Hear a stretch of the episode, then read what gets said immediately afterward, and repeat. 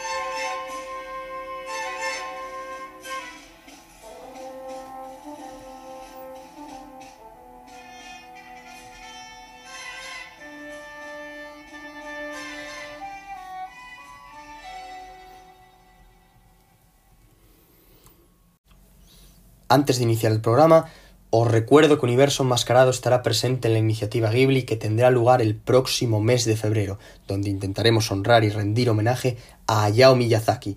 En nada vamos al lío. ¡El viento se levanta! ¿Quién ha visto el viento? Ni tú ni yo lo hemos visto. Pero el viento sopla y hace que tiemblen las hojas. Este 24 de febrero deja volar tu imaginación. Y regresa a las películas que te emocionaron. Iniciativas Poz presenta Ghibli, el sueño de Miyazaki. No te lo pierdas. Que el viento haga vibrar estas alas para llegar a ti.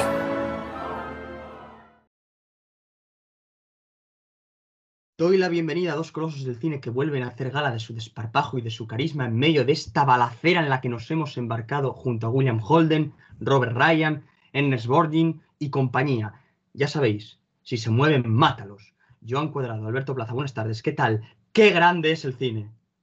Muy buenas, ¿qué tal, amigos? Muy buenas. El cine es una cosa inigualable porque, por películas como Grupo Salvaje. Ya lo creo, ya lo creo. Qué peliculón, sí, sí, sí. Sí, porque es que hemos vuelto a ver una de esas películas de reclinatorio, de esas que te dejan estasiado, maravillado, atónito y con los ojos como platos. Hay que asimilar con calma las sensaciones que uno experimenta eh, después de presenciar algo así, ¿no? Porque no nos encontramos ante un western clásico, sino ante la que probablemente sea la primera piedra de la renovación del género. Un, un trabajo que rompe con todos los moldes del Hollywood primigenio, desatando una furia y una violencia descarnada, desmedida, pero al mismo tiempo hipnótica. Ya solo en el arranque, fijaos, cuando llega William Holden con su banda y vemos ahí al cura advirtiendo sobre los peligros del alcohol, la marcha del movimiento por la templanza, etc. De repente, de golpe y porrazo, empieza el fuego cruzado, el tiroteo, donde mueren un montón de personas. Nos presentan al personaje de Robert Ryan, a Dick Thornton, el líder de los cazarrecompensas, cuyo objetivo es dar caza a Pike Bishop, su antiguo socio, al que da vida a William Holden. Y entonces ya solo en ese inicio, pues pasan muchas cosas. Es un ritmo fulgurante al margen de esas pequeñas treguas que hay a lo largo del metraje, pero lo cierto es que no se hace pesada en absoluto y ese comienzo ya invita a sentarte a verla y si es con un whisky, mejor, ¿no creéis? Pues sí, no, inmejorable, ¿no? Eh, es una película de dos horas 20 que, que se pasa en un suspiro. Mm, y como dices que el principio de la película ya es, eh, ya, te, ya te agarra por completo desde, es- desde los propios títulos de crédito, ¿no? Que son ya mm, con ellos mm, que están andando mm, hacia el pueblo, ¿no? Y que, y que se va parando la imagen para, en- para entrar los títulos, ya te, ya te atrapa, ¿no? Con esa especie de música militar.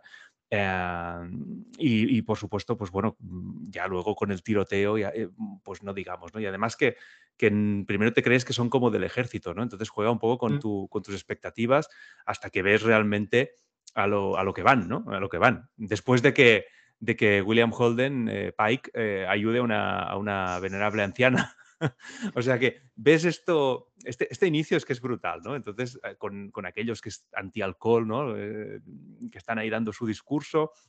Que, que luego también se puede comentar, eh, su- supongo que Peckinpah ahí hizo alguna, Le alguna costó, ¿eh? broma, ¿no? Le costó, bueno, igual de esos, de esos también matan algunos, ¿no? Supongo, Sí, porque están por ahí. Entonces igual Peckinpah era su venganza, ¿no? Voy a matar a algunos de estos anti-alcohol.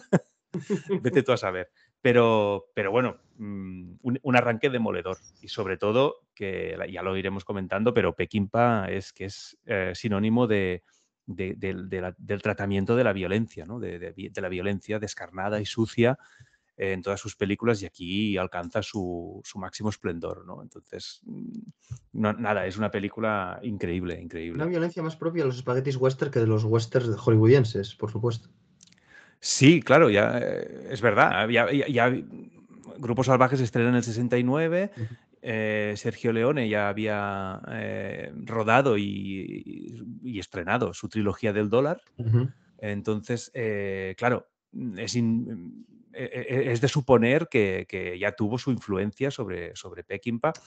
Y, y no sé si hecho- influencia, pero, o sea, los, los, mm, las secuencias y las fotos y todos los planos son más propios de ese género, ese spaghetti western, más que los mm, westerns eh, norteamericanos que podía ser pues, de Ford, de, de Wyler y de tal. sí, sí, hay sentido de la yo- violencia, de lo que tú estás diciendo. Yo creo que sí, que, que hay vasos comunicantes y que lógicamente Peckinpah había seguro que, que estaba influenciado y a su vez pues lo, lo llevó a su terreno, ¿no? Eh, sin duda, porque ya, ya pues estamos de otra época, estamos ya más en los 70, bueno, casi en los, en los 70, entrando en los 70, el 69, ya se había rodado Bonnie and Clyde ah, unos años antes, ¿no? Un par de años antes, o- entonces ya empezaba el nuevo Hollywood. O sea, yo creo que mm, hay todo una una unión de elementos que hacen que esta película sea posible de esta manera, ¿no? Y seguro que el, el spaghetti western, desde luego, hay mucha influencia de, del spaghetti. Eh, fíjate que antes lo comentábamos eh, esta mañana mm, por, por WhatsApp tú y yo, que, que- que igual a mí me, me recordaba más, no tanto a Leone, porque Leone es como más, mm, no sé cómo decirlo, como un poco más de... Más gusta- bruto, más salvaje. Es salvaje, pero le gusta como la parsimonia, le gusta la... Procucci, que era más coreográfico que, todo, ¿no? que- que al o sea, que León es muy de coreografiarlo todo, ¿no? De, de- de tenerlo todo como muy mm, perfecto en el plano, los montajes y tal, y Corbucci es más sucio, ¿no? Y entonces, mm, en este sentido, Peckinpah también es un poco más... Corbucci Eh, es más político también. Tiene mucho también, de- los malos también. son como un reflejo de esa politización señor. de Europa, de esos villanos politizados en Europa. Sí, Tal, siempre son como una subversión de un fascista o algo así. Siempre son, son curiosos ese, Y- ese tema de Corbucci. pues sí. Yo lo decía más por la suciedad, ¿no? De, por esa Sí, cosa sí, de, pues, que no están, no están los montajes de Peckinpah, que son una locura. eh, No están, yo creo que es un, pla- un poco en plan, pues mira, aquí vamos a mostrar esto y a, a lo bestia, a lo bestia, ¿no? ¿no? No hay una cosa como en Leone que es el perfecto, ¿no? El plano de los ojos, luego las manos, luego... Es como un ritual, lo Sí, de los primeros planos que vemos en películas como, bueno, el bueno, y el malo. ¿no? Sí, sí, o sea, pero es más eh, el ritual del western, ¿no? Es como llevarlo a un ritual. Es Y en una cambio, ceremonia. sí. Como una ceremonia, exacto. Entonces, en cambio, Peckinpah es más descarnado, más, más bruto, si quieres, ¿no? Más, realismo. realmente es más, real- sí, realismo. sí. Realismo y- descarnado.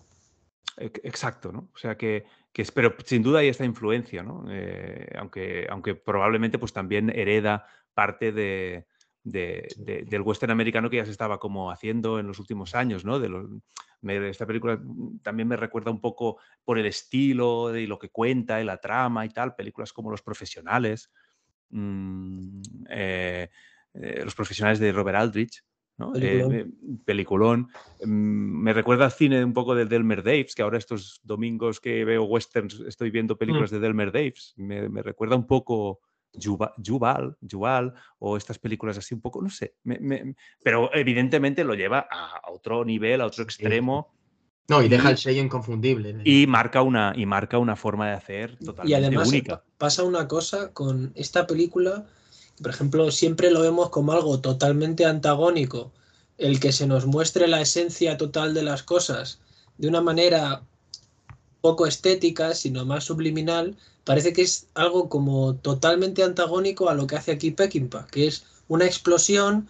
Además, tiene el gran valor de que con esta película nos da a entender que la violencia se puede usar como elemento narrativo, que no es únicamente una cosa que sea un fetiche visual, sino No, que, no, está completamente justificada. ¿eh? claro, es un elemento narrativo y es necesaria esta ofensa hacia muchas mentalidades de la época y hacia muchos moldes del cine de entonces para entender nuestro cine actual. Esta es una de esas bases del cine que hemos heredado nosotros más personalmente.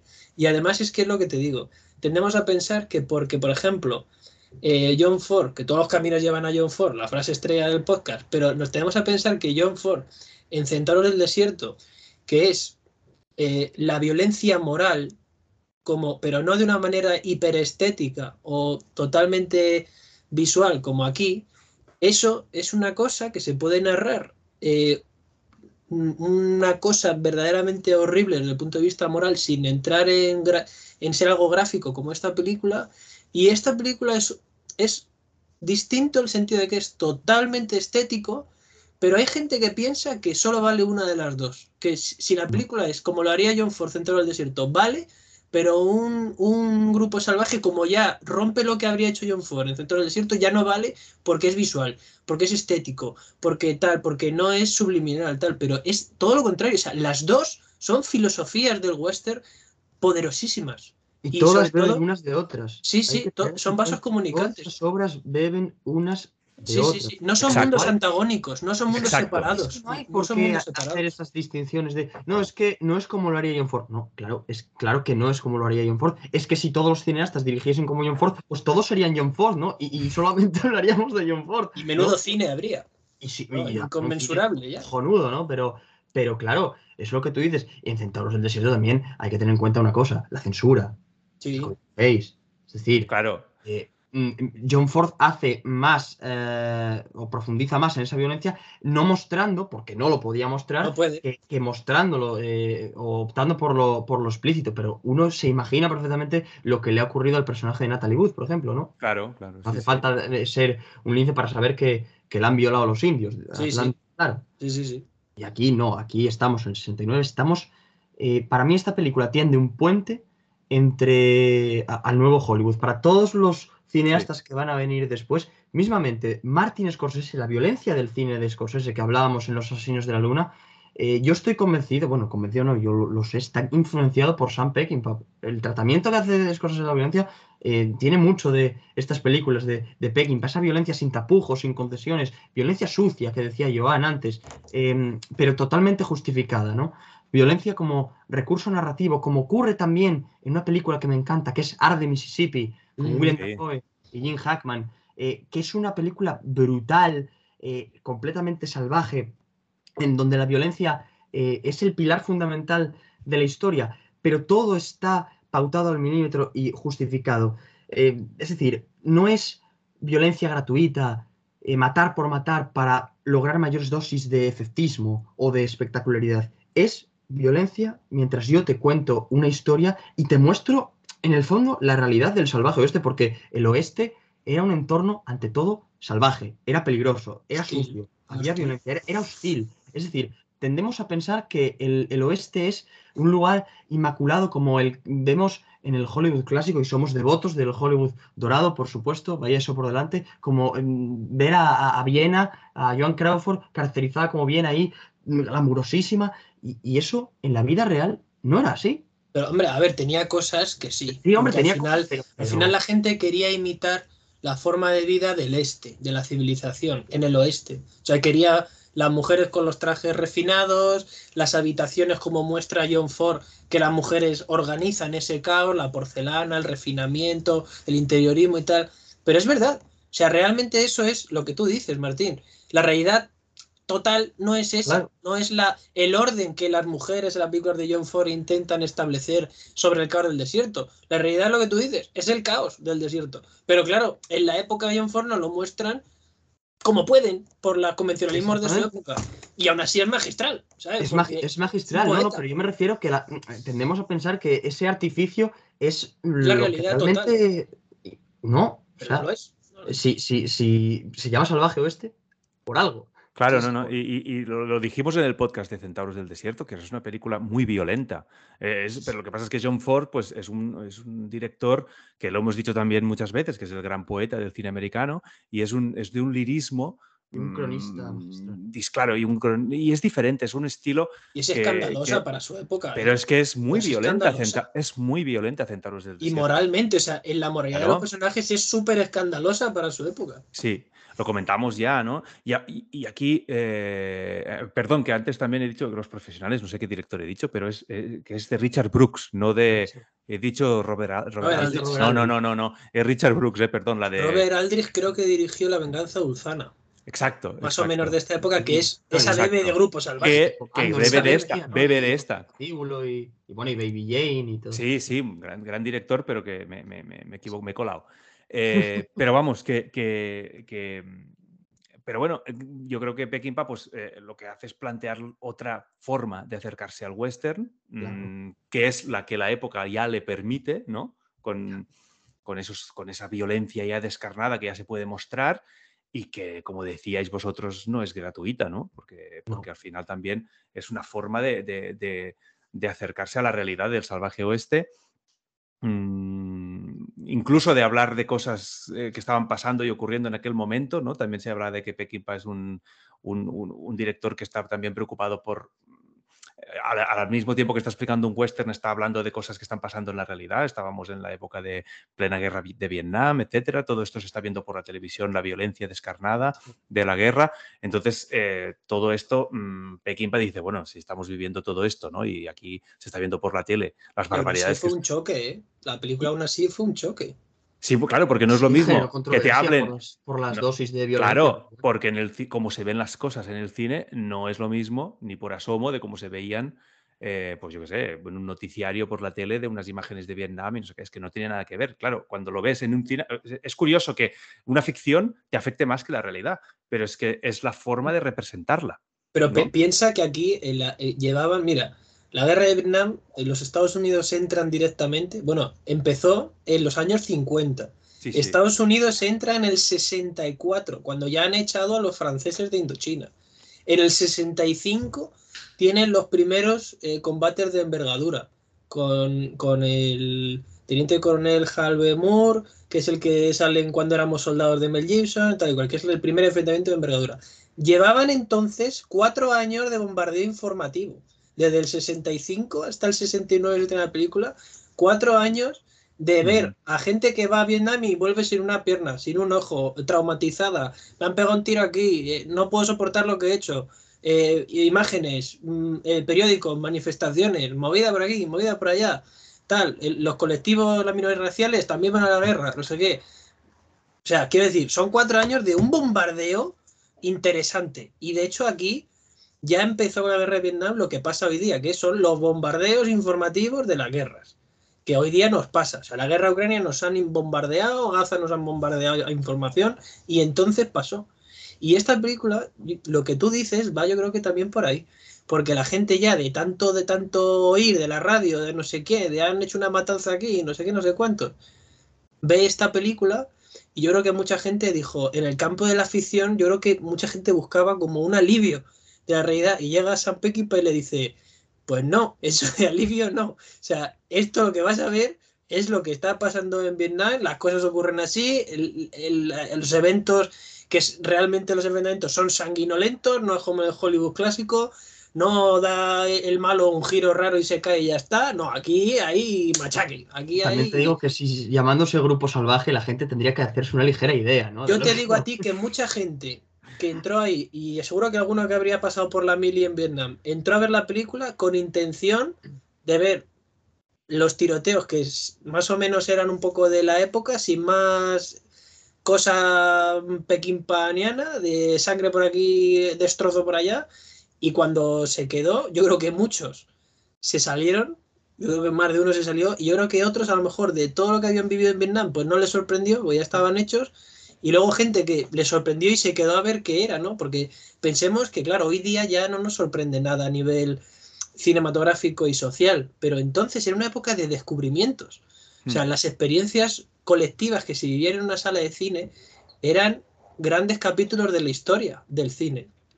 esas reacciones y ese cómo encaja la sociedad ciertas películas en aquellos años era una manera de vivir historia de la sociedad, del arte, del cine, pero hoy día ya no ocurre eso, ya rara vez vemos una película y vivimos una experiencia colectiva sobre una película tan trascendente que escribe una, parte del capítulo. Sí, pero, es bonito pensar que esta gente cómo se enfrentó a todo esto. es muy bonito. Y te voy a decir una cosa. sí, claro. Sí, sí, sí, sí. Y la sociedad americana estaba preparada a medias para este tipo de cine.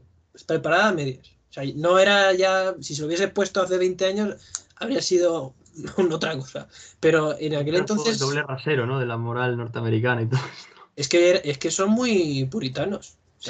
tienen unos aspectos de su psique común que dices, joder, tanta libertad, pero luego, ojo. bueno, bueno. bueno, sí, la, doble moral americana, ¿no? Pero también es verdad que había ganas de ver algo nuevo, porque de ahí ya empezó todo el nuevo Hollywood y, la gente parecía que tenía ganas de algo nuevo, ¿no? De, esa, de esas historias nuevas contadas de otra forma. ¿eh? La de los 70, impresionante, ya lo hemos comentado con, El Exorcista y con Tiburón y, ahora con, esta, ¿no? Es que es una generación impresionante y, mm. entre ellos está Peckinpah, está Scorsese, eh, Está, Spielberg, está Fredkin, em, está Coppola. Robert, Coppola, Robert Altman, etc. Entonces, todo, toda esta gente está haciendo un cine, mm, está Chimino, bueno, es, decir, están haciendo un cine pues que es, que es que, es revolucionario. Que es revolucionario. Bogdanovich también. Bogdanovich, enorme. Bogdanovich. Maestro, olvidado, ¿eh? Ojo. Sí, sí, bueno, un, genio también, claro, sí, sí, una, pasada. Entonces se, está haciendo un, cine que la gente yo creo que eh, estaba ávida por, por ver esas novedades. Como decía Alberto, era un cine que, se estaba mm, haciendo en aquel momento, que era un descubrimiento, sobre todo para la sociedad americana, que, a lo mejor no había visto otras cosas que se estaban haciendo en Europa y tal. Pero, pero bueno, pero es la forma en la que mm, el cine de Hollywood recogió muchas cosas que estaban haciendo fuera. Hubo curiosidad, pero hubo susto, incluso en esta época, hubo mucho susto. Claro, no, también hubo curiosidad, pero al mismo tiempo lo que tú decías, que mm, eh, y hubo impacto, ¿no? Es decir, estas películas impactaban que es lo que quizá ahora ya estamos curados de, espantos y ya no... Pero es curioso que impactase cuando llevaban cuatro años de bombardeo informativo sobre la guerra de Vietnam, porque cualquiera pensaría, bueno, llevaban cuatro años, no les tenía que haber afectado tanto, pero sí les afectó. Es que es un tiempo... Es que impactaron tanto, porque Vamos a ver, el, cine estadounidense estaba años luz del cine europeo hasta que se suprimió el código Hayes. ¿eh? Es decir, tú comparas el cine italiano del neorrealismo, la nueva ola del cine francés o el, cine europeo con el cine eh, de Hollywood y estaban años luz. Y claro, yo creo que la propia industria, y lo hemos comentado en varios episodios, era consciente del cambio que necesitaba, del giro de timón necesario para ponerse al menos al nivel de ese cine europeo. Y eran conscientes de que había que suprimir un código completamente obsoleto que eh, restringía absolutamente todo y dar paso a un nuevo modo de hacer cine. Y repito, para mí, Grupo Salvaje es una de las primeras piedras eh, a la hora de tender esos puentes entre el Hollywood clásico y el nuevo Hollywood. Y ese puente, por ese puente siguen transitando eh, cineastas eh, que vinieron posteriormente a, a, Por eso puede transitó Brian De Palma, Scorsese, Spielberg, Coppola. Un puente lleno de muertos, por cierto. Totalmente. El amor del cine de Peckinpah es un, puente lleno de muertos. pero es que. Pero totalmente de acuerdo. De, la importancia de, las cosas y, sobre todo que este hombre cambió el western. Eh, sí, las fórmulas habituales. las fórmulas habituales del western cambian completamente. Y que es una... No hay héroes venerables como en el juego clásico, tipo. Y los protagonistas mueren. Scott. Ojo, que los, que los protagonistas mueran sigue siendo un choque en aquel momento. Claro. Es que eso es una regla de oro que eh, las mentalidades de entonces era como, Y- y esto no puede pasar. Tampoco hay reflexiones profundas sobre la ley. Vamos a ver, el ferrocarril que contrata el, el Harrigan, el, el personaje de Decker, de Albert Decker, hostia, que está compuesto por gente de la peor, de la peor calaña, desde ladrones de cadáveres hasta bandidos. Eso era impensable hace unos años. Es decir, eh, es un, un modo completamente nuevo de, de filmar películas. Y de hecho me gusta mucho de, de- de- de Grupo Salvaje una cosa, que es naturalismo, Mm. realismo, y parece que todo es un relato que ya está como predestinado en una especie de, de área del naturalismo salvaje.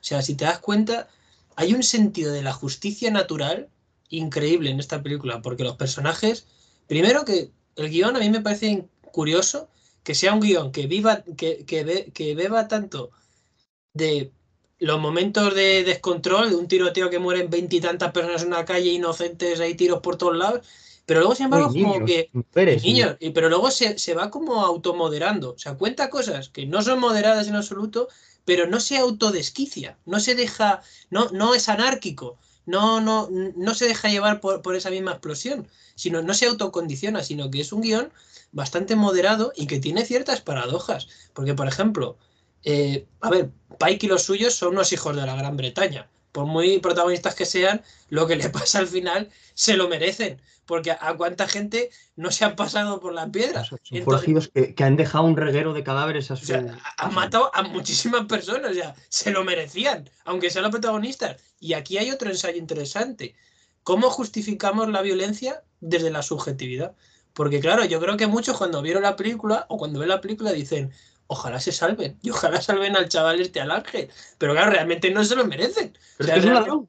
Ca- Claro, pero es que no se, nadie, nadie de los que están ahí, salvo los inocentes de la escena final, nadie se merece vivir. O sea, el, el grupo salvaje, Pike y compañía, se merecen la muerte. Y el general mexicano y compañía también. O sea, todos se merecen morir. Pero, Alberto, si el más decente es el personaje de Robert Ryan, que es un puto cazarrecompensas. Pero luego, pero luego, esta es la paradoja que, Y un Judas. No, claro, claro, pero, Judas, pero la paradoja, la paradoja que a mí me gusta del guion es que los personajes empiezan haciendo cosas malas o continúan haciendo cosas horribles, luego se dan cuenta de que pueden hacer un mínimo acto de bondad que es salvar al muchacho este, al ángel, que, que le están dando la de Dios es Cristo y le están Mm. dando más palos que una estera.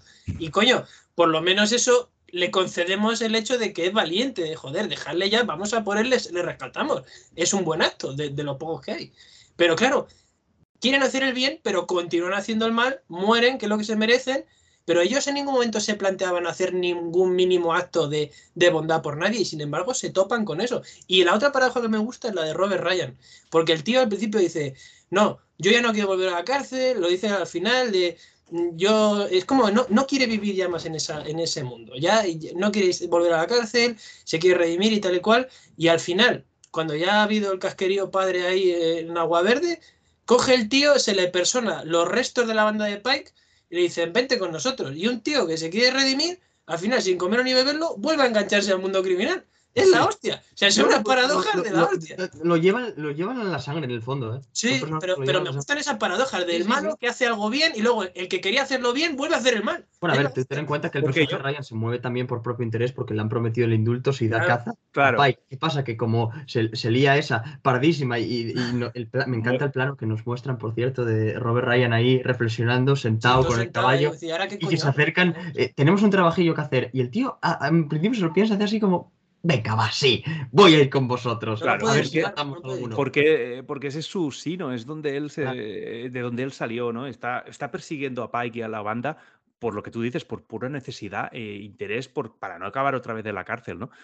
Pero yo estoy de acuerdo con estas contradicciones que busca Peckinpah y son muy interesantes, pero también es verdad que, mm, mm, eh, claro, estamos, ah, digamos que estamos siguiendo a una banda de forajidos que lo han sido toda la vida, que ahora están ya en una edad madura y que están como, bueno, pues llegando al final de sus vidas, por así decirlo, y que, y que, y que, y que también representa como el fin de una época para ellos, ¿no? Este es un western que sucede ya en el siglo XX, porque ya Sí, vemos que hay un coche, Mundial, tal. sí. Claro, está cerca la guerra, o, eh, o ya está sucediendo, no sé exactamente qué año sucede la Es que película, es pero difuso, es difuso. es casi, casi porque dicen, cuando hablan de que hay aviones, bueno, que hay, hay coches Sí. como estos con alas, Yo creo que está ocurriendo en ese momento. está punto a punto la Primera Guerra Mundial, ¿no? Pero, pero yo creo que, que esta es el fin de una época, el fin del western realmente, el fin de, de- de lo que hemos conocido eh, como, como el salvaje oeste, está, está llegando como a su fin, pero viene algo nuevo que no saben exactamente qué es. Yo creo que están también como en una época que les sobrepasa. Ellos mismos cuando hacen la primera... eh, bueno, la primera escena, ¿no? La- que, que les sale mal y tal, y luego dicen, es que ya no, las cosas han cambiado, ya no son, no somos los de antes o ya las cosas van por otro camino y nos han tendido una trampa, etcétera, tenemos que prepararlo más, tenemos que trabajarlo más. Eh, antes a lo mejor esto lo habíamos hecho 50 veces y nos salía bien, ahora ya no. Entonces hay un fin de una era y un fin de, de- un, final de, de la vida de estos personajes que va llegando, va tocando a su, a su final. Y entonces son unos cabrones, porque son unos, unos forajidos, lo han sido Los toda la hijos de vida. puta. Pero es, que, Hola. lo- pero es que los otros son más hijos de puta. O sea, se convierten en, los, en nuestros en los héroes de la película porque mm, ellos mismos también cuando hablan entre ellos, entre Ernest Borg- Borgnine y, el, y, y- y William Holden, los, los dos personajes, dicen, bueno, pero es que nosotros tenemos, en cierta manera, nuestro código, ¿no? Tenemos como, mm, hay cosas que hacemos y cosas que, no- que puedes decir si estás de acuerdo o no, pero ellos creen que tienen, dentro Claro, de lo que creen, hacen, exactamente. ellos creen que dentro de lo que hacen tienen una serie de reglas, ¿no? Pero eso Hay le cosas- añade puntos, porque la complejidad del mal de este es malo, pero este es peor, eso le añade madurez a la película. Para Eso mí es le- claro, le- le da puntos a la película. Exacto, exacto, es un plus porque, porque, porque, claro, e- es esa complejidad, ese- ya es un cine que entra en esa complejidad de que no son buenos y malos, o sea, ya todos No, son, eh, todos son malos, por decirlo así, con, con momentos buenos o, o- o- o buenos con momentos malos, ¿no? Con, acciones malas. Entonces es todo mu- mucho más complejo y muy, mucho más interesante, pero No, para mucho ellos... más humano, ¿eh? es una película mucho más humana que las. Aquí no hay héroe- esos héroes tipo lo que decía antes, tipo John Wayne, tipo Randolph Scott. Aquí todos son unos hijos de puta. A cada Sí, cual sí, sí. peor. Es decir, suyo. esto Exacto. tenemos que partir de la base de que es una guerra en sí misma entre tres contendientes, a saber, los forajidos de Pike, Sí. los cazarrecompensas de Ryan, y luego está el ejército federal mexicano con Mapache, Poca broma, ¿eh? Poca que broma. poca broma, que ese tío es un cabrón con pintas. Es un psicópata, tío es un psicópata. Pero es que. Pancho Villa era peor, ¿Ya dónde pasa? ¿sabes? Y, Pero los cuidado, eh, Perdón, que- y, lo- lo- cuidado y- el- y- cóctel que se forma ahí. y otra reflexión, y los cazarrecompensas apoyados por la ley. Es decir, Exacto, a- sí. apoyados por la ley. Que, Que vaya, también vaya bandarras, que son que lo- bandarras. Claro, que se lo dicen, eh, se lo dice eh, eh, Robert Ryan al personaje este. O sea, Ah, ¿qué es se que siente- exacto, de qué se siente al ir matando a la gente, ¿no? A ir, ir ejecutando personas eh, eh, en el nombre de la ley, de la justicia, ¿no? O Pero sea, es que ese que- personaje del sheriff piensa también lo que disfrutas. muertes tienen una justificación, porque como es el sheriff, dice, no, no, es... Pero vamos Todos- a ver, que usted está matando inocentes. Claro, fíjate que todos, que- todos justifican al final sus actos por diferentes motivos y no, yo, yo soy el bueno, ellos son los malos, ¿no? O sea, yo lo hago porque yo tengo, yo soy la ley. Los otros dicen, no, yo soy bueno porque tenemos un código.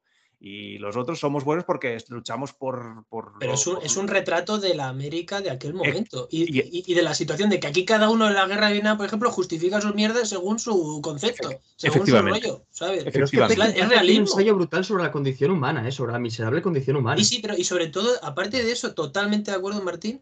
Pero, tío, si tú lo piensas, tiene tantas vueltas el guion porque parece algo sencillo, de ah, una banda de forajidos y tal, pero en su significado no es sencillo. Porque también, al, primero, al matarse entre ellos, es lo que decía, es una ley de la justicia natural inapelable. En algún momento, un hijo de puta de mayor nivel y uno de medio nivel, al final se van a dar de hostias y se van a autoexterminar. Por justicia natural, eso va a ocurrir en algún momento. Pero es que también ese hecho que está mal en sí, que es el de acribillarse a tiros, porque está mal, es horrible, pero al mismo tiempo, como se han cargado a unos que son peores que ellos, han hecho el mal consiguiendo algún tipo de bien, que es ahorrarle al mundo que esos cabrones que eran peores que ellos sigan por ahí dando tumbos. O sea, es que es de una complejidad guion increíble. Pero luego vendrán seguramente otros que sean más cabrones y Sí, volverán. el Pancho Villa y compañía, por ejemplo, ¿sabes? Que Esos eran tela. Pero además es que a Pancho Villa le tuvo que combatir el ejército estadounidense. De lo cabronazo que era. O sea, hicieron antes de la Primera Guerra Mundial intervenciones que Patton estuvo ahí el general Patton de la, de la Primera Guerra Mundial estuvo, y famoso en la Segunda Guerra Mundial, estuvo en la intervención estadounidense contra, eh, contra Pancho Villa en México. Y de hecho estuvo una batalla que es de, el nombre es una broma, pero existe, que es la batalla de San Miguelito, ¿sabes? Pues, pues los americanos tuvieron que combatir a Pancho Villa, o sea, no sé, casi no se ve en la, en la película, pero era peor. Era peor, o sea, Mapache en comparación con Pancho Villa, para que tengan que entrar los americanos a por él, tú imagínate. O sea, tenemos arma al pisto aquí. No, sí, sí, pero, pero es, es que es, sí, en cuanto a la trama, la trama parece sencilla porque, vale, tienes a unos forajidos que quieren dar un golpe y les sale mal. Luego unos cazarrecompensas y por medio se topan con el ejército mexicano. Pero el significado de esta historia va mucho más allá de lo puramente eh, violento, eh, trasciende sobre todo a esa miserable condición humana y que en el fondo los, los seres humanos eh, hay que hablarlo claramente. Somos unos hijos de puta, unos más, otros menos, pero todos tenemos ese instinto dentro eh, que hay que saber. Entonces, a mí me gusta mucho eh, esta película porque desde el primer momento es una declaración de intenciones. Vosotros os dais cuenta de cuando ellos llegan, que es brutal, llegan a paso li- muy lento con el caballo y tal, y enfocan los rostros y ves que son eh, unos señores que están curtidos en mil batallas por, por la vida, tal, no sé qué. Y justo después nos muestran a unos niños riéndose, aparentemente alegres porque, y se supones, va, viven en un pueblo feliz, tal, ahí. pero es que se ríen porque están torturando a un escorpión con unas Sí. hormigas asesinas. Le están echando encima al alacrán hormigas asesinas y se están descojonando porque se está muriendo y no, y no puede salir de ahí. Pero eso es lo que pasa al final de la película. Si te das cuenta, al final, Mapache es el escorpión y el grupo salvaje son las- Sí. las, hormigas que se lo comen. Y de hecho, eso es Sí. una especie como de eh, filosofía precognitiva antes de enseñarte todo el conocimiento, todo lo que te va diciendo la película.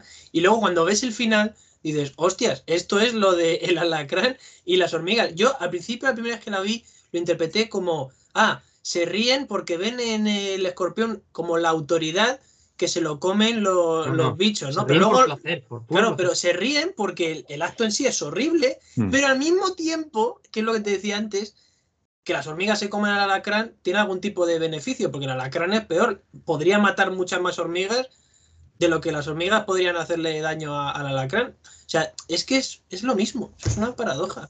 Pero al mismo tiempo, gratuita. Pero al mismo tiempo, al mismo tiempo mm, está bien esa comparación con el final y que, que- que está, es interesante.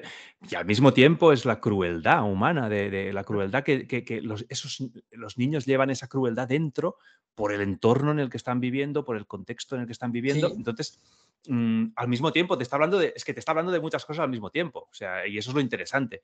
Y de hecho, eh, ahí está la presencia de los niños a lo largo de toda la película es constante. O sea, si os fijáis, siempre están los niños mm, en, donde no tienen que estar. O sea, en donde no tendrían que estar los niños. O sea, los niños, que que es lo que tenemos que proteger más, ¿no? La infancia, etcétera, lo más inocente, lo más puro, y están donde no tienen que estar. Están escuchando conversaciones eh, violentas y, hablando de, matar y de tal. Están presenciando y siendo testigos de, matanzas. Están eh, luego eh, yendo a por los, lo que han dejado los cadáveres por ahí tirado, ¿no? Y, a ver qué pueden coger. Eh, están cuando tur- torturan al pobre Ángel y lo llevan a rastras con el, con, el coche y lo llevan arrastrándolo por el suelo y los niños lo van siguiendo. Unos niños lo, lo va- lo van siguiendo por detrás. Este, en fin, está... Es lo que eh, heredaron, es lo que vieron. es, y entonces, claro, es lo que ellos han heredado, es el entorno en el que viven y lo viven con toda la naturalidad de, bueno, esta es la vida, esta es la... Es que la y violencia entonces- es natural. y esta es la... Es Esta es la, Claro, entonces es lo que, lo que intenta de alguna forma, yo creo, pues mm, lo que tú decías, Martín, de que todos somos, un- bueno, quiero pensar que no, no lo somos, pero que la sociedad en general, hablando en, gene- Sí. en genérico, o sea, Peckinpah no tiene mucha confianza en el ser humano. No. No, no, no. no. Cree que el ser humano es, es, es- es malo o es Pero él puta. distingue entre dos conceptos. Él piensa, yo creo, o sea, primero, Peckinpah, por lo que estás diciendo que es una reflexión argentea, o sea, brillante, o sea, no. totalmente áurea. Es solo, solo lo que, para es- lo para que mí es, es alumbrar el cielo, lo que acabas de decir, porque no me, lo, no me lo había planteado en profundidad. Pero yo creo que es un filósofo en imágenes, Peckinpah, de alguna manera. Porque es lo que te digo, o sea, yo creo que él diferencia entre natural y correcto. Piensa a la romana. O sea, para los romanos cada palabra es una cosa, no es sinónimo. Pues tío, con lo del alacrán, eh, cómo viven los niños el impacto con la violencia. El, el niño es el que le da el tiro de gracia a Pike. El niño ese Eh, mexicano. O sea, ojo, están al principio ya involucrados en una violencia porque nos dice Peckinpah que la violencia es natural en el mundo, pero no es correcta desde el punto de vista moral. Porque en ningún momento se narra como algo aceptable porque sea natural. Ahí está la complejidad del, del ensayo que tiene Peckinpah con nosotros. Yo lo veo así, al menos. Sí, que, que en realidad aquí, eh, es decir, los niños no son retratados tanto como víctimas, eh, sino que son, mm, bueno, está- forman parte de esa sociedad. No, son personajes de ese entorno. Son, Son personajes de ese son entorno, ¿no? víctimas Personajes condicionados. sufren. Efectivamente, no sufren por ello, están contentos, ríen.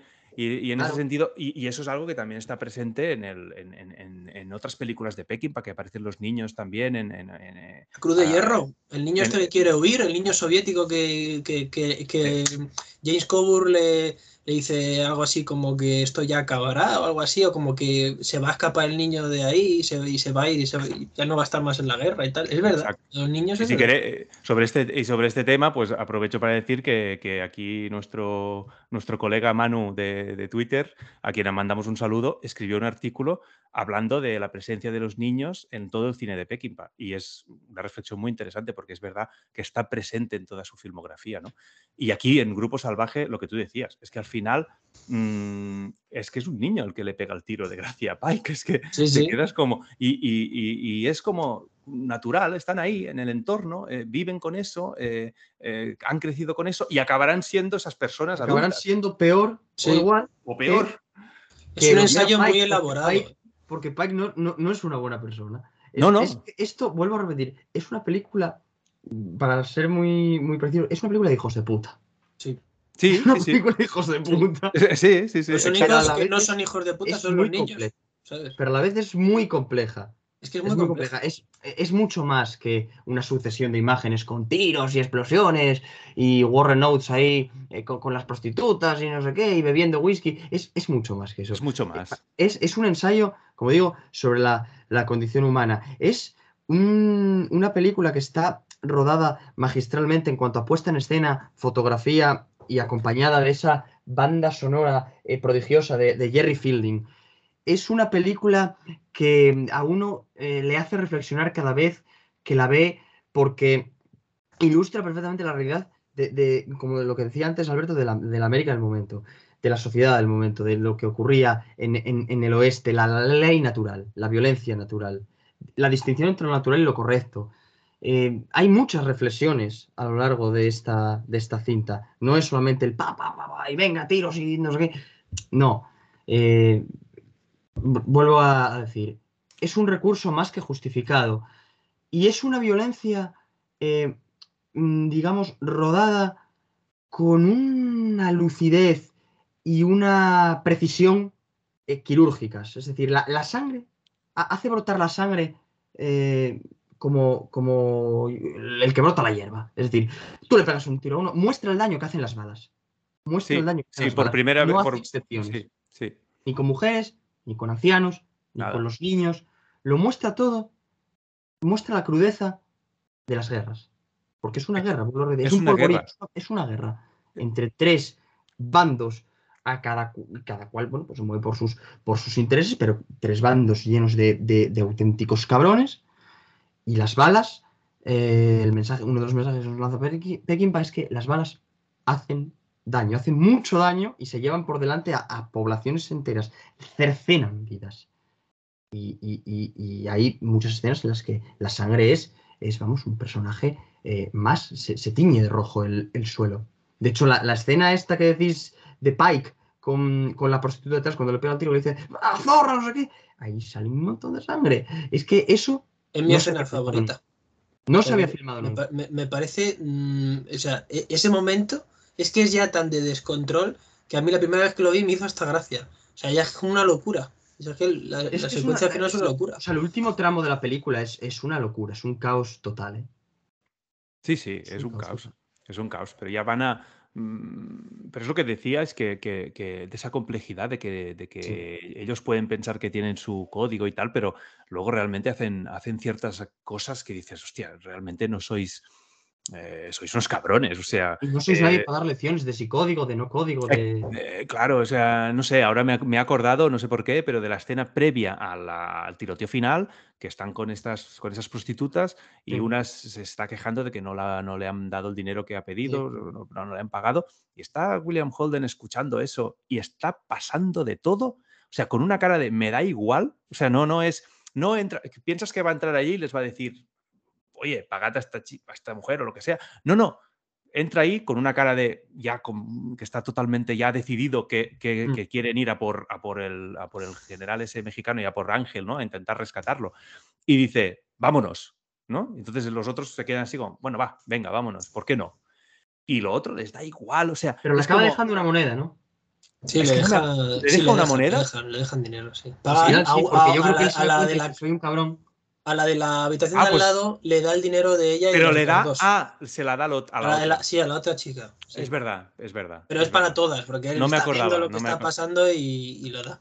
Pues Pero, perdón, pero no- una cosa que quería decir sobre la moderación de la no moderación del guion es, para matizarlo un poco más, es que a lo largo de la película no se abusa de, de esa exposición de la violencia, sino al contrario, sino vas viendo eh, a través de formas más moderadas de narrarnos la historia, eh, cómo realmente al final se, se deriva en la- el, cine, o sea, el perdón, la película se resume en la pregunta de cuando eres un niño y te hace gracia la violencia y la ves como algo natural en tu mundo y eres un sujeto condicionado a la violencia, ¿quién acabarás siendo?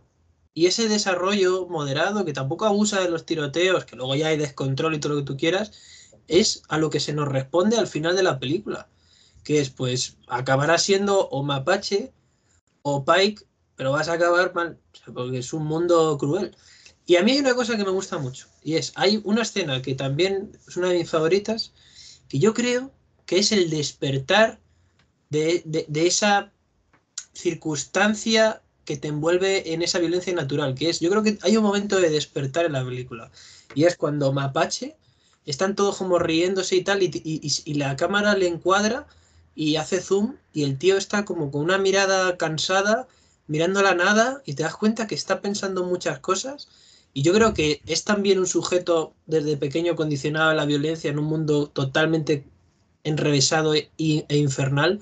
Yo creo que en ese momento, que tú le ves como pensativo, como reflexionando, él se da cuenta de que realmente es un títere el cual la violencia y la esclavitud que te, que te, que te genera ser un sujeto que no puedes decidir más que hacer daño para sobrevivir, que al final eres un esclavo, yo creo que se da cuenta de que su vida es una puta mierda y de que es un esclavo de la violencia. Porque él no puede dejar de ser violento.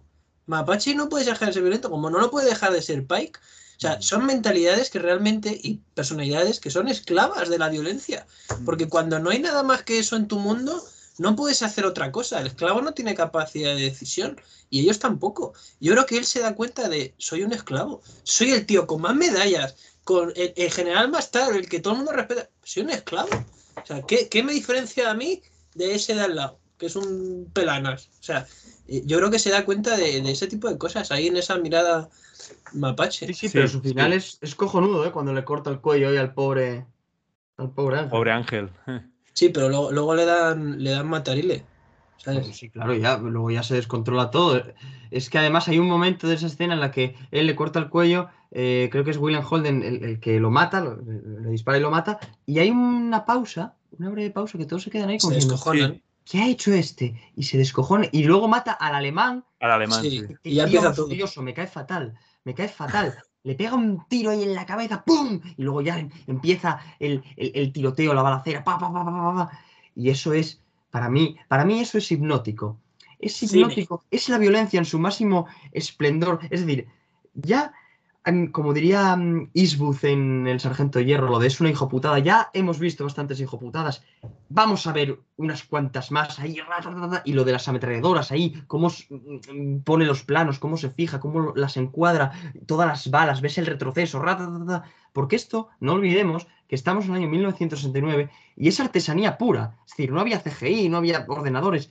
Y la puesta en escena es tremenda. Para mí es una de las mejores puestas en escena, no solo del western, sino del siglo pasado. Sí. Ojo, cuidado, ¿eh? Es bestial. esas cosas. Es bestial. Yo no recuerdo westerns con esa, con, con esa puesta en escena, esa forma de rodar la violencia. Es que es única, es única esta película. Es Sí, sí, única. Y por cierto, ahora, ahora lo que dice Martín es muy interesante porque el Grupo Salvaje desmanteló ciertos cánones del western, inicia un nuevo western en un nuevo Hollywood, Una Porque- renovación tal. porque realmente Grupo Salvaje pertenece más al estilo de los años 70 revolucionario que hemos comentado Sí. últimamente que al estilo un poco, sí, es bueno y tal, pero un poco sin más de principios de los 60, mediados. Pertenece más a los años 70, a esa ola revolucionaria, aunque sea el Sí. 69. Pero en estilo es ya el estilo de los 70 realmente. Es estilo setenta. Pero- Porque pero- tú, por ejemplo, perdona, ¿eh? O sea, ves Mayor Dunde y es una película rodada de un modo más clásico, Sí. eh, mm, sin perjuicio de que se filme la violencia de una forma muy descarnada, muy cruda. Es una película que me parece apabullante, que no, no la calificaría como una obra maestra, pero es excelente. Es excelente y me encanta el duelo interpretativo entre Richard Harris y Charlton Heston y los últimos 40 minutos me parecen soberbios, me parecen Totalmente. trepidantes y, Totalmente. y- y vibrantes, frenéticos, la batalla contra los franceses. Pero está rodado de un modo un poco más clásico. Esta no, esta es lo que tú dices. Es mucho más setentera, porque en el fondo estamos en los albores de los 70, Sí, sí. En el 69 y, y ya se han puesto las, las primeras piedras, los primeros los moldes viejos se han roto y damos paso a una nueva era y, y- y empieza algo nuevo, ¿no? Una época de descubrimiento. Pero lo que, cine. a lo que yo te quería ir era que luego, 23 años después, la película, porque Grupo Salvaje, para completar el planteamiento, Grupo, Grupo Salvaje desmantela el canon del, de Western hasta entonces, pero la película que desmantela a Grupo Salvaje y su estilo es Sin Perdón de Eastwood, que lo has mencionado. Es el anti-western y es una crítica al, al propio western, al propio género western, a la violencia del western y a la violencia en el cine y en el arte. O sea, lo que establece como un parámetro narrativo aceptable Peckinpah en el 69, Clint Eastwood lo desmantela en el 92 con Sin Perdón. De hecho, yo creo que Sin Perdón es el fin del género western. Para mí, Clint Eastwood le puso punto y final al género western. Sí. Todo lo que viene después es neo-western o post-western.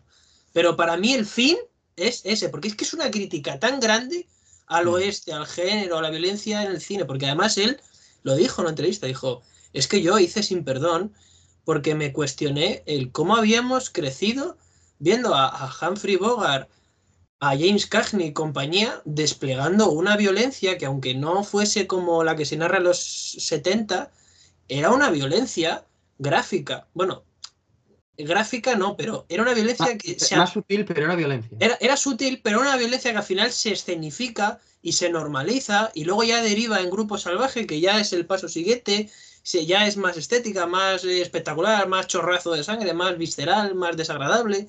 Pero él se cuestionó el hasta qué punto se había llegado en esto, en el, Mm. en el hecho de avanzar en la violencia como recurso narrativo y que nos habíamos normalizado, habíamos normalizado esto. Y sin perdón, solo, eh, solo la podía haber rodado un cineasta como Clint Eastwood, porque cualquier otro había hecho una película de moralina, de, de una crítica fácil a la violencia en el western, decir, no, pero Clint Eastwood lo hace de manera magistral, pero sin perdón desmantela a Grupo Salvaje. Esto es importante, yo creo que, que verlo, porque 23 años después, pensemos que ya todo el western que viene, los 23 años después hasta sin perdón, sigue el estilo Grupo Salvaje. La venganza dulzana sigue el estilo Grupo Salvaje. Y otros tantos. Y hay muchos Sí, spaghetti western de los 80 que, ojo, cuidado. Ojo, cuidado, que eso, vamos, ese es el casquerío padre. Un Mm. cine, 23 años de un cine duro, eh, complicado. Sí, no, es curioso, es muy interesante porque no, no, no me lo había planteado nunca así.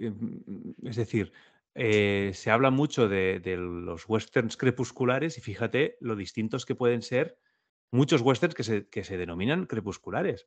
Desde Centauros del Desierto, mm, El hombre que mató a Liberty Balance, eh, grupos y algunos de Cecil B. DeMille, que son crepusculares ya. ¿eh? Sí, sí, hay, y, sin perdón, finalmente. O sea, que se denomina a veces de una misma forma y luego cuando te paras a analizarlas como has, has hecho tú, mm, no tienen nada que ver. No tienen nada que ver. O sea, es. Cada película es, tiene un propósito en sí mismo, ¿no? Es decir, que Grupo Salvaje estaba claramente, quería contar algo, eh, que, es lo que estamos comentando, ¿no? De, esta, de esa violencia descarnada, de esos hijos de puta, de, ese mundo que se acaba y no sabes lo que vendrá después.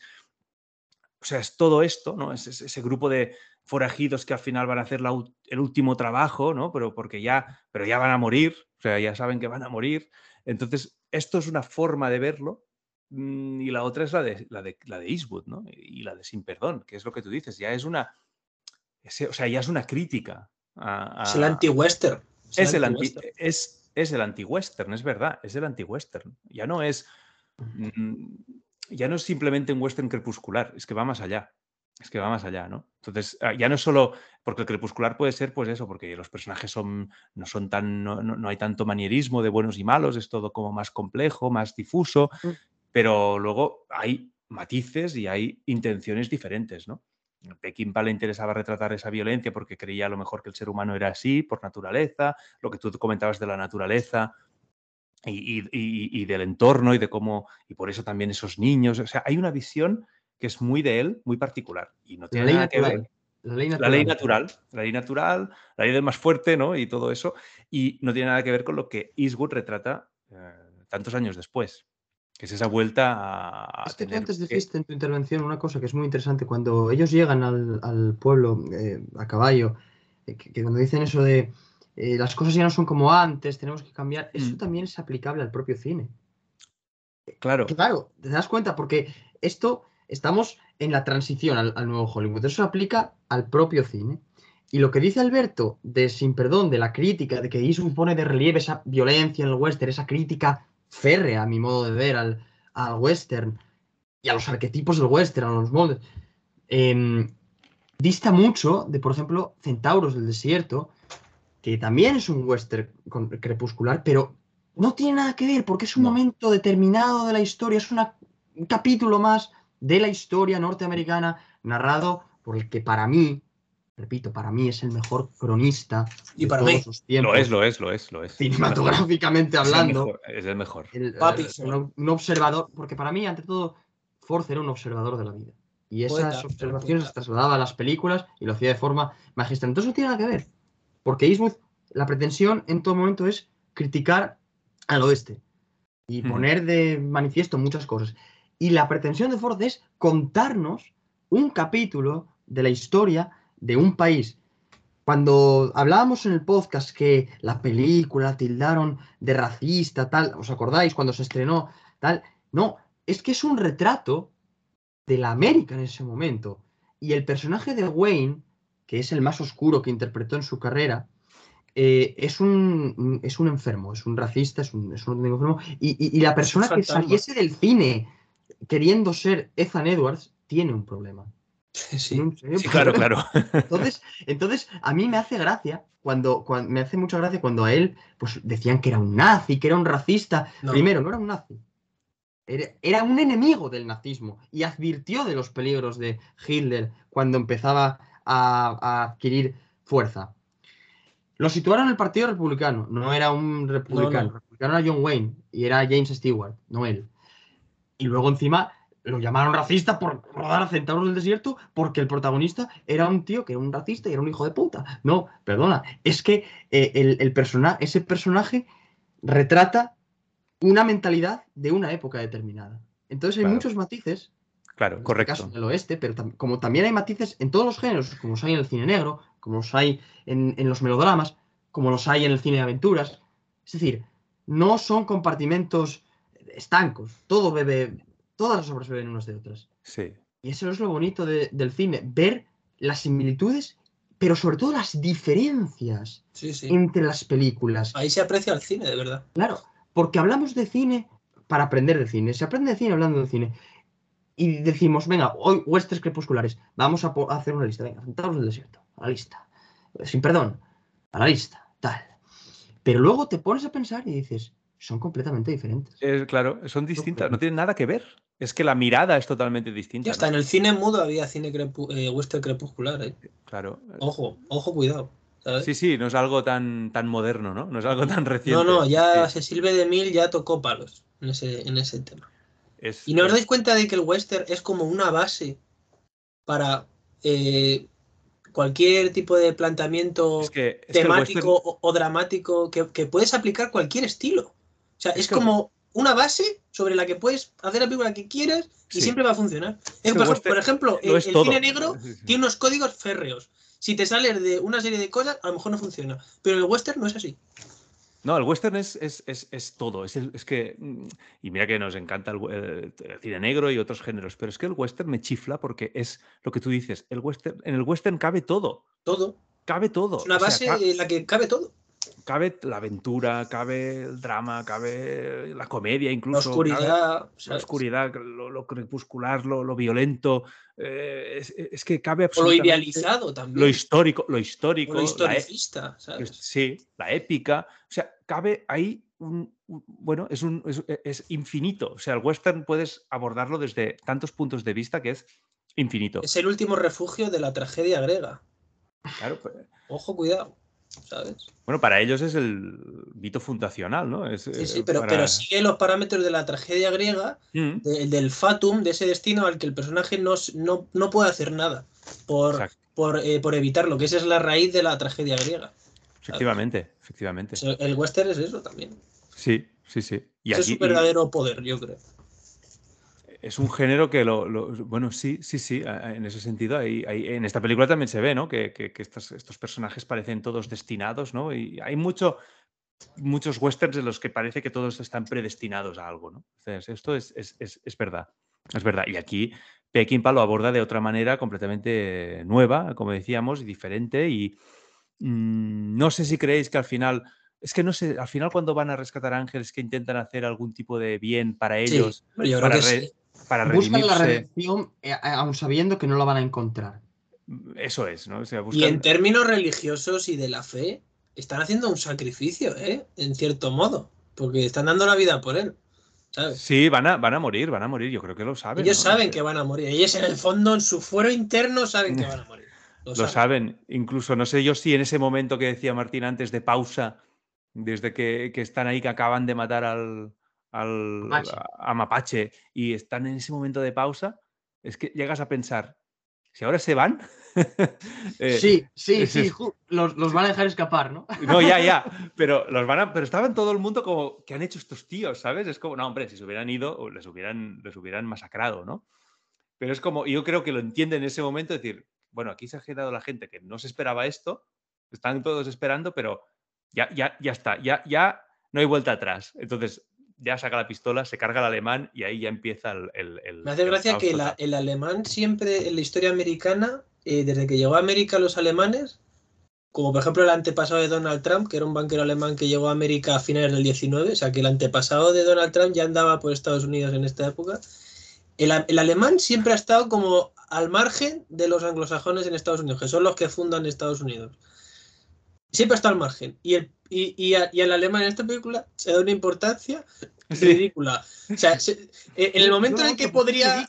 Claro, es que, pero, es que, pero es que eso es un odio anglosajón al alemán. a- Porque Sí. el alemán en, en est- en Estados Unidos siempre ha estado discriminado. De hecho, la movida esta de, de- de la templanza, de contra el alcohol y tal y cual, en la Primera Guerra Mundial, todas las asociaciones feministas de Estados Unidos generaron un odio hacia el alemán, porque el alemán era el que tenía una tienda de cerveza alemana, de salchichas alemana, de no sé qué. Era, eran normalmente gente que vendía, mm, hacía- montaba negocios para vender cerveza a Alemania, importada, para vender salchichas y tal y cual, y todo el mundo tenía en su visión que los maridos anglosajones, irlandeses, iban a ponerse finos a la taberna del alemán del pueblo. Y al alemán, por culpa de los feminismos de ese momento, que culpabilizaron a los alemanes, generaron un odio al alemán acojonante. O sea, esto es, esto, hay literatura sobre esto a nivel histórico. Y, y de hecho, ese odio hacia el alemán fue uno de los factores que propició que Estados Unidos entrase en la Primera Guerra Mundial que, que, se narra- que está ahí de fondo en la película. O sea que el alemán, lo de, la, lo de las ligas estas de la, del abstemio y del feminismo, porque además el marido, cuando volvía a casa mamado, le daba una paliza a la mujer. O sea que aquí hay temas de la historia americana que la gente o no sabe o obvia, pero yo creo que es necesario remarcar para investigar más sobre estos temas. Pero que es un momento de, pensemos que es que el personaje alemán es ridículo, yo creo que porque toca, ¿sabes? Porque, porque toca que en aquel momento es un personaje ridículo, porque es que les tenían ridiculizados y, y- y demonizados a los alemanes. Y me hace gracia porque es que no tiene ningún tipo de relevancia y muere de una manera chistosa. Que el tío cuando va a hacer algo que dice, oh, va a hacer algo este personaje por fin. ¡ay! le dan un tiro, joder, macho. No ha hecho nada. Nada, nada, Os no ha habéis hecho reído nada. De, de los alemanes, ¿sabes? Es increíble. A mí, a mí lo que me encanta es lo listos que son los forajidos robando las armas y jodiendo al ejército mexicano, porque hay una secuencia cuando se encuentran ahí con esas tropas y llega el, el militar de alto rango y le dice Ernest Borgnine, ven, pero solito, ¿eh? y se acerca tal, y tiene una conversación ahí, y de repente dice, ah, jodidos gringos, no sé qué. y Mira, justo esa- dispara, dispara, se lía parda. ¿Quién, Sí. Apaga la mecha, apaga la mecha. ¿Quién fue? ¿Quién fue? Y, le- y- y el tío, Y el tío levanta la mano. ¡Mátenle! "Gilipollas, Mate- no levantes el rifle. Pero no lo digas, no lo digas. No lo digas, no lo digas. Mátenlo. ¡Pum! Sí, pero, pero- pero le cascan dos cargan ahí. tiros y luego cae a cámara lenta. O Sí, sea, es que sí. me- me- siempre me ha hecho mucha gracia eso. Te ¿sabes? digo una cosa, mira, esta escena es- creo que es mi favorita de toda la Es mi película. favorita, es Toda- brutal. Sí, también. Es que es brutal esa escena. Es que cómo está, cómo está rodada, cómo está montada el, to- el toque ese de. No, no. ¿No te causa un poco de risa? Sí. Es, es que es un poco de es risa. Más, más de risa. cerca, más cerca. Y el otro, ya te he escuchado, ya. y se acerca y el otro ya con la dinamita, todo el rollo este de, oye, que aquí vamos a volar por los aires todos y que... y e, es que es todo, todo como está montada. Es una escena... Dice, eh, ah, claro, así no tendremos ningún arma. Claro, ninguna, no sé qué. tal. No, pero si no se matan ustedes, los vamos a matar nosotros. pero, pero somos amigos. Jodidos gringos. No, pero y lo de la, lo de la ametralladora a mí me hace mucha gracia, lo de y la ametralladora, y le dice, no, no, si aquí hemos pactado rifles y pistolas, y punto. Y se quedan así como rayados y dice el Pike, pero como regalo lo damos. Un regalo. Porque Que, por cierto, que el que lo no dice el es que os enfadéis. el que quiere, el que quiere meter mierda es el alemán, porque el alemán dice, y, me, y sé que tienen una ametralladora. Y es entonces cuando el Pike Es- dice, Está ridiculizado el personaje. lo han ridicu- está Está las dos ridiculizado. tiene tres frases en la película y todo es para que- quedar mal. O sea, Pero que- porque hay una razón. especie de germanofobia en aquel momento. ¿Sabes? sí, Es que yo creo sí. que es una- un rasgo que tocaba por la época en la que es la película. Y ¿Sabes? es, y es curioso que en esa, y ahora que lo comentamos, que en toda esa violencia descarnada de la película, que tenga también, porque creo que los tiene, esos toques de, pequeños toques de humor, Sí, sí. que, como este del- de la escena esta de, que es de, de la, bueno, de la entrega de, de las armas, bueno, que no las entregan en ese momento, que les dicen, oye, que, que cuidado, que vamos, os las traeremos, pero no juguéis No, con nosotros. A mí, ¿sabes cuál me mata? whisky. Ah, Pero hay a más, hay más. ¿Cuál? ¿Cuál? Perdón. La A de mí, ¿sabes Warren quedándose sin whisky. Cuando están Ah, ahí sí, con ah, esa sí. pequeña tregua que se ponen a beber todos whisky, Ah, se sí, lo sí, pasan sí. todos la botella y el, y el, creo que es Borgin, no, el que va conduciendo, pega un trago más largo de lo normal, para joder al otro, le, Sí. trago, le pasa la botella vacía y todos se descojonan de él. Y Warren Oates se queda Sí, sin sí, whisky, sí, que a mí sí, en ese momento me recordó a Matt Potter en Tom Sawyer, que andaba todo el día mamado, todo el día borracho, y, y- y, mm, me resultó raro. Dije, dije, joder, el personaje de Matt Potter quedándose sin, sin alcohol, ¿cómo es posible? Sí, sí, Claro, sí, sí, sí, Pero, sí. pero a mí hay dos escenas que me encantan. Eh, una es que es que además yo esto estoy seguro que podría pasar en la realidad. Y luego esto sería algo que trascendería en alguna anécdota, en algún libro de historia. pueden pasar en la realidad. Sí, sí, pero es que a mí me encanta la escena de eh, eh, descubren lo que es una ametralladora y una situación disparatada de 800.000 tiros Sí, y sí. no da a nadie. O sea, todo el mundo No. se acojona, se esconde, se tira, le da una bala a la maceta, eh, pasa una, un- una rafa de balas y revienta un- una tienda de secar los estos, tal. O sea, un caos de la hostia, balazos por la fuente, los tíos se meten a la fuente, se tiran y no da a nadie, ni una Nadie. sola bala. No hay Nadie, ni, una, ni un son- accidente. Nada, nada. O sea, es una escena que yo me creo que puede ocurrir de lo absurda que es. O sea, esto pudo haber ocurrido en algún momento. Si esto hubiese ocurrido de verdad, seguro. O sea, es que esas cosas pasan. Parecen que son como imposibles que, que eso ocurra, pero yo estoy seguro de que eso ha pasado en algún momento. Sí, sí. Porque es que es, es tan absurdo que dices, me lo creo. Es que me lo creo, Sí. es una anécdota que luego se la cuentas a alguien y dices, bueno, esto porque me lo estás contando, pero, pero si no, me costaría creerlo. Y la segunda escena que me hace mucha gracia porque realmente es para decirles, no os dais cuenta de que vuestro mundo es una mierda, que es cuando eh, están en, en la bodega y están ahí con las prostitutas y tal, lo- los iluminados estos de la banda de Pike, y ya venga, no sé qué, pum, le mete un tiro al este, pum, le Ah. sale un chorro A, a- a la barrica. a la barrica, claro, cae el chorro a la barrica y es que me hace gracia, pero en el mal sentido, no porque esté mal rodado, sino porque yo creo que Peckinpah lo que te intenta hacer ver es que, realmente es una cutrez lo que ellos tienen como el sentido de su vida. O sea. ¿para qué robo una diligencia? ¿Para qué robo un banco? ¿Para qué me lío a tiro cuando tengo que salir de un pueblo para llevarme esta pastaca gansa? Pues ¿cuál es la finalidad de todo eso? Pues cosas así. O sea, irte a una esta, como una... Le das un tiro, te bebes, te pones hasta, hasta las trancas de alcohol Sí. con dos chicas y tal, pero es que realmente las tías no se lo están pasando bien. O sea, Ya, están ya. como con cada circunstancia de joder, otro que tenemos que aguantar, no sé qué. Sí. Y es que es absurdo. Este es tan triste, es tan mm, cutre. Las tías están tan como diciendo otro más que pasa por aquí. O sea, es como, tío, ¿de verdad hacéis todo esto por esto? O sea, es como. Yo lo entiendo así, como que dicen, realmente esta gente lo que quiere es una cosa que es cutrísima, que no Sí, se es- sostiene. Su vida, su vida es absurda al final, es el sinsentido, es el sinsentido, eh, vale, bañarse ahí en el vino y luego, el tonto, eh, pero y luego decir, eh, esta es mi novia, ¿no? Están borrachos perdidos y tal, Sí, y sí, los sí. otros se descojonan de, de- de él, porque es como, es absurdo, o sea, es ridículo, es lo que tú dices, es, pero ¿qué vas a hacer? Si, si tú eres un forajido, si lo que realmente, yo creo que es lo que tú dices, que, que la vida es absurda, la que la- la- la- no, no, no, lleva ningún propósito, porque el único propósito es seguir siendo un forajido, o sea, Sí. es continuar Pero no pueden de- dejar de ser forajidos. ¿no? Claro, es su. No pueden dejarlo, es, es- pero no tiene ningún fin en sí mismo. O sea, el fin es ser forajido. O sea, no es que voy a hacer este golpe para retirarme en el rancho y luego vivir tranquilo. No, no, no. Son tan cutres que es vamos a hacer esto y luego otra y otra y otra más y sí, hasta que maten. de- hasta que te hasta que, maten me- hasta que te maten. Sí, sí. O sea, que no. Es verdad, eh, eh, se muestra un poco el sinsentido de esas vidas, ¿no? Igual que. Que de- ¿Y por qué luchan los, los- los- el ejército mexicano también? Es como todo como muy. Hay una revolución, hay una guerra civil entre ellos. Por guerra civil, pero sí, es verdad que ahí no se explica Pancho Villa, tal y cual, está ahí gente Es por- por la parte histórica, ¿no? Que Claro, porque está- ahí en, en Sí, hombre. 1910 hay una revolución en México y telita. Sí, pero ahí están como en un reducto de, sí, necesitamos armas y tal, pero mientras tanto estamos viviendo ahí una vida padre y Sí, tal, sí, pero como viven un poco. plan Es, es una guarnición como muy alejada del frente, que de vez en Sí. cuando un poco de acción, hace lo que le sale de los huevos. El mando es, es una coña, porque en general Ma- Mapache como mando es una coña. Es un tío que es un cabrón, pero es que no hay disciplina en la No, tropa, no, cada no uno te hace lo que de los huevos. no te impone, o sea, es simplemente, bueno, un cabrón, sí, pero no te Es impone. un cabrón con pinta, pero realmente no establece un orden, no es un militar No, no, viven- verdaderamente que digas aquí todo con disciplina. No es mayor Dundee, pasar. No es No, mayor no es, Dundee. no es mayor Dundee, No no. es un tío Viven, ordenado, no, es un mando viven de mierda. en, no, no, viven en el caos ahí total. Es, es- todo es- vale. Todo vale, les da igual todo, les da igual todo, ¿no? Sí, sí, es, es un sinsen- el- pero es el sinsentido ese, ¿no? El sinsentido de, de, de todo, en fin, eh, de, de todas esas vidas. O sea, es como un poco todo un, un- un desbarajuste. Es, ¿qué, qué- qué vidas son estas, no? De, El de- de la denuncia a la violencia, pero filmada de maravilla, ¿eh? Y hablando de violencia, que no lo he comentado, que lo iba a comentar.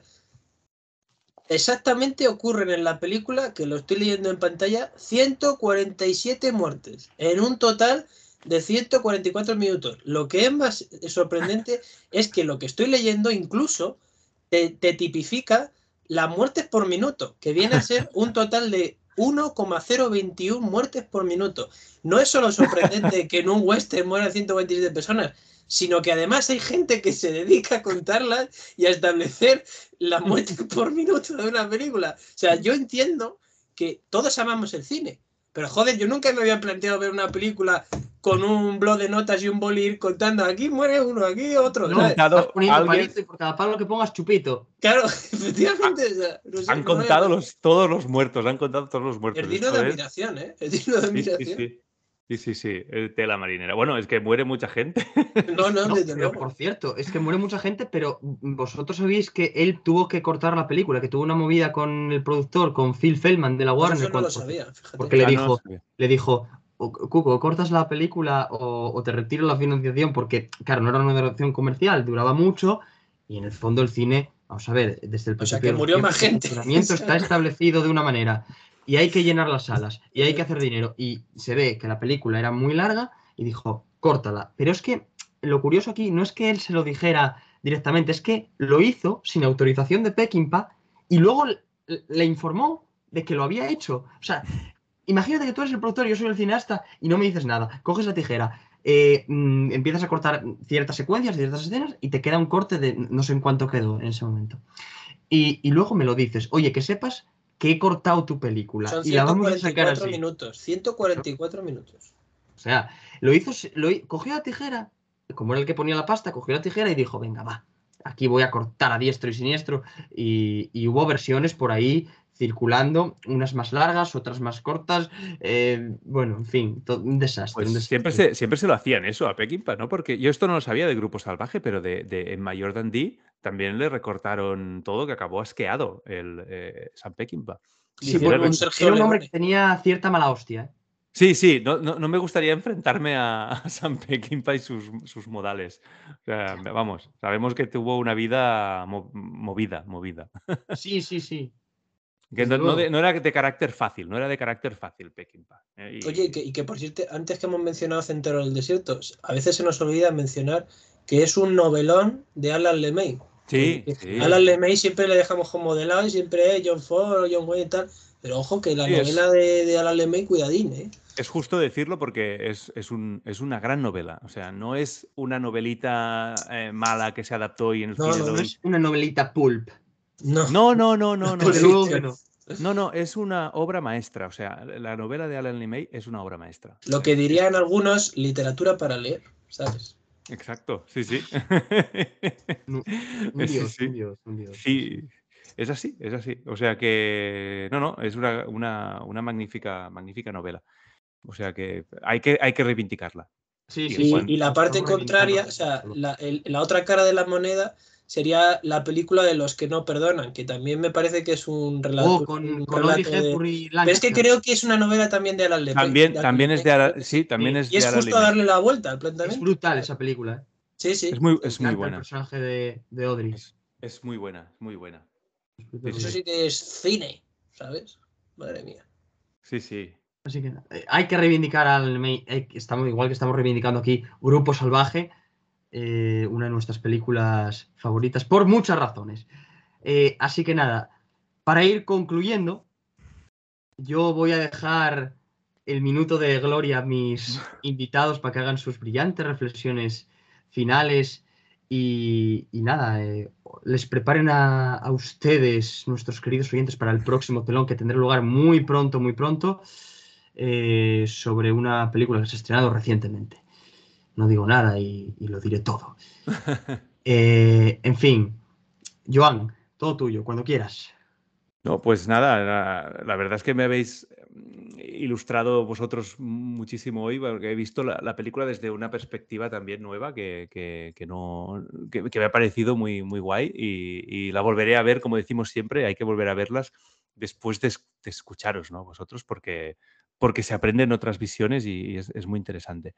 Y poco puedo añadir a lo que ya se ha dicho. Yo mm, es una película que cada vez que la veo también descubro algo nuevo, con lo cual eso significa que es una obra maestra, que es una película que- que es inagotable, tiene tantos detalles y tanto, tanto trasfondo, mm, tantos matices, es tan, eh, yo creo que tiene tantas capas de lectura como quieras y, y- y es atemporal. O sea, realmente es una película que se ha convertido en un, en un western atemporal muy influyente, como hemos dicho antes. Ah, tanto este western como el resto del cine de Peckinpah es un tío que, en fin, que, se lo ha ganado a pulso el ser uno de los grandes directores de los años 70 que influenció a tantos otros y, bueno, y con lo que decíamos, ¿no? En una película que está en un cambio de, época, eh, cambio de Hollywood clásico al Hollywood al nuevo Hollywood, el cambio también, cambios sociales, el, como retrata también la película de, de, de Érase una vez en Hollywood de Tarantino, ¿no? que es un fan de Peckinpah. Oh, me encanta esa Eh, película. A mí también, es, es- extraordinaria porque es que retrata exactamente eso, ese paso. La voy a ver un- esta noche. Mira, que Ya, ya, ya- ahora ya, La voy a ahora ver otra vez. ya la tienes que ver, ahora ya Sí, la tienes que ver. sí, o sea, ya no, totalmente. no- no se puede evitar. Ha, ha sido mencionarla y ya la tienes que Ya ver. la tengo que ver otra vez. ¿Ves? Eso me encanta, me encanta. Pues claro que sí, es que es un peliculón. Y te muestra también ese cambio, ¿no? Con, con- con todo lo que pasó con, con la familia Manson y todo el asesinato de Sharon Tate, que también abri- abrió los ojos a, a, mucha, a, la, a Norteamérica, a la Norteamérica hippie, toda esa época que se acabó. Entonces, todo esto es que es un caldo de cultivo que estaba ahí socialmente, que, que- explotó y que a partir de los 70, pues abrió paso a un cine hecho por cineastas jóvenes, con ganas, con ilusión, y que tomaron el control de Hollywood porque conectaron con el público como, como nunca antes se había conectado, o como nunca antes un director o un autor eh, que tenía unas ideas propias y tal, podía llegar a conectar, ¿no? Ya, ya no era un cine tan de estudios, sino un cine de, más de autor, pero en Hollywood, ¿no? Entonces los, los productores les dejaron vía libre, hasta que todo esto se acabó, como ya sabemos, con, con todo, con el fracaso de La Puerta del Cielo, de Chimino en, los- en el 80, etcétera, etcétera, y volvió todo a empezar otra vez. Pero, y ahora estamos en una época que dominan las productoras, las majors, la- en fin, las plataformas. Y lo políticamente correcto, que no se Y lo- olvide. Y los y que lo no saben de cine y sin embargo están a- Y- a- en los y lo del cine. Exacto, lo políticamente correcto. Por Entonces, supuesto, por supuesto que Alberto es el azote de esto, la cultura woke. La religión. Wow, qué, qué peor. Que es mucho peor. Muchísimo peor. Pues sí, pues sí, todo esto pues parece que es lo que lo dominante hoy en día, eh, el que no saber ver tampoco las cosas con coherencia o con, con, bueno, desde un punto de vista razonable, que las cosas son razonables y ya está, ¿no? Entonces, eh, mm, no saberlo ver y el irse por hacia el otro extremo, ¿no? A veces tampoco es, pues no es, lo, no es bueno. Entonces, e- esa época de los 70, de, de esa libertad, esa explosión que hubo, pues la verdad, es algo único, revolucionario, se echa de menos en es- ese tipo de, sorpresa. Hoy- Ahora ya, como decíamos antes, no nos sorprende nada y a mí pues es una pena.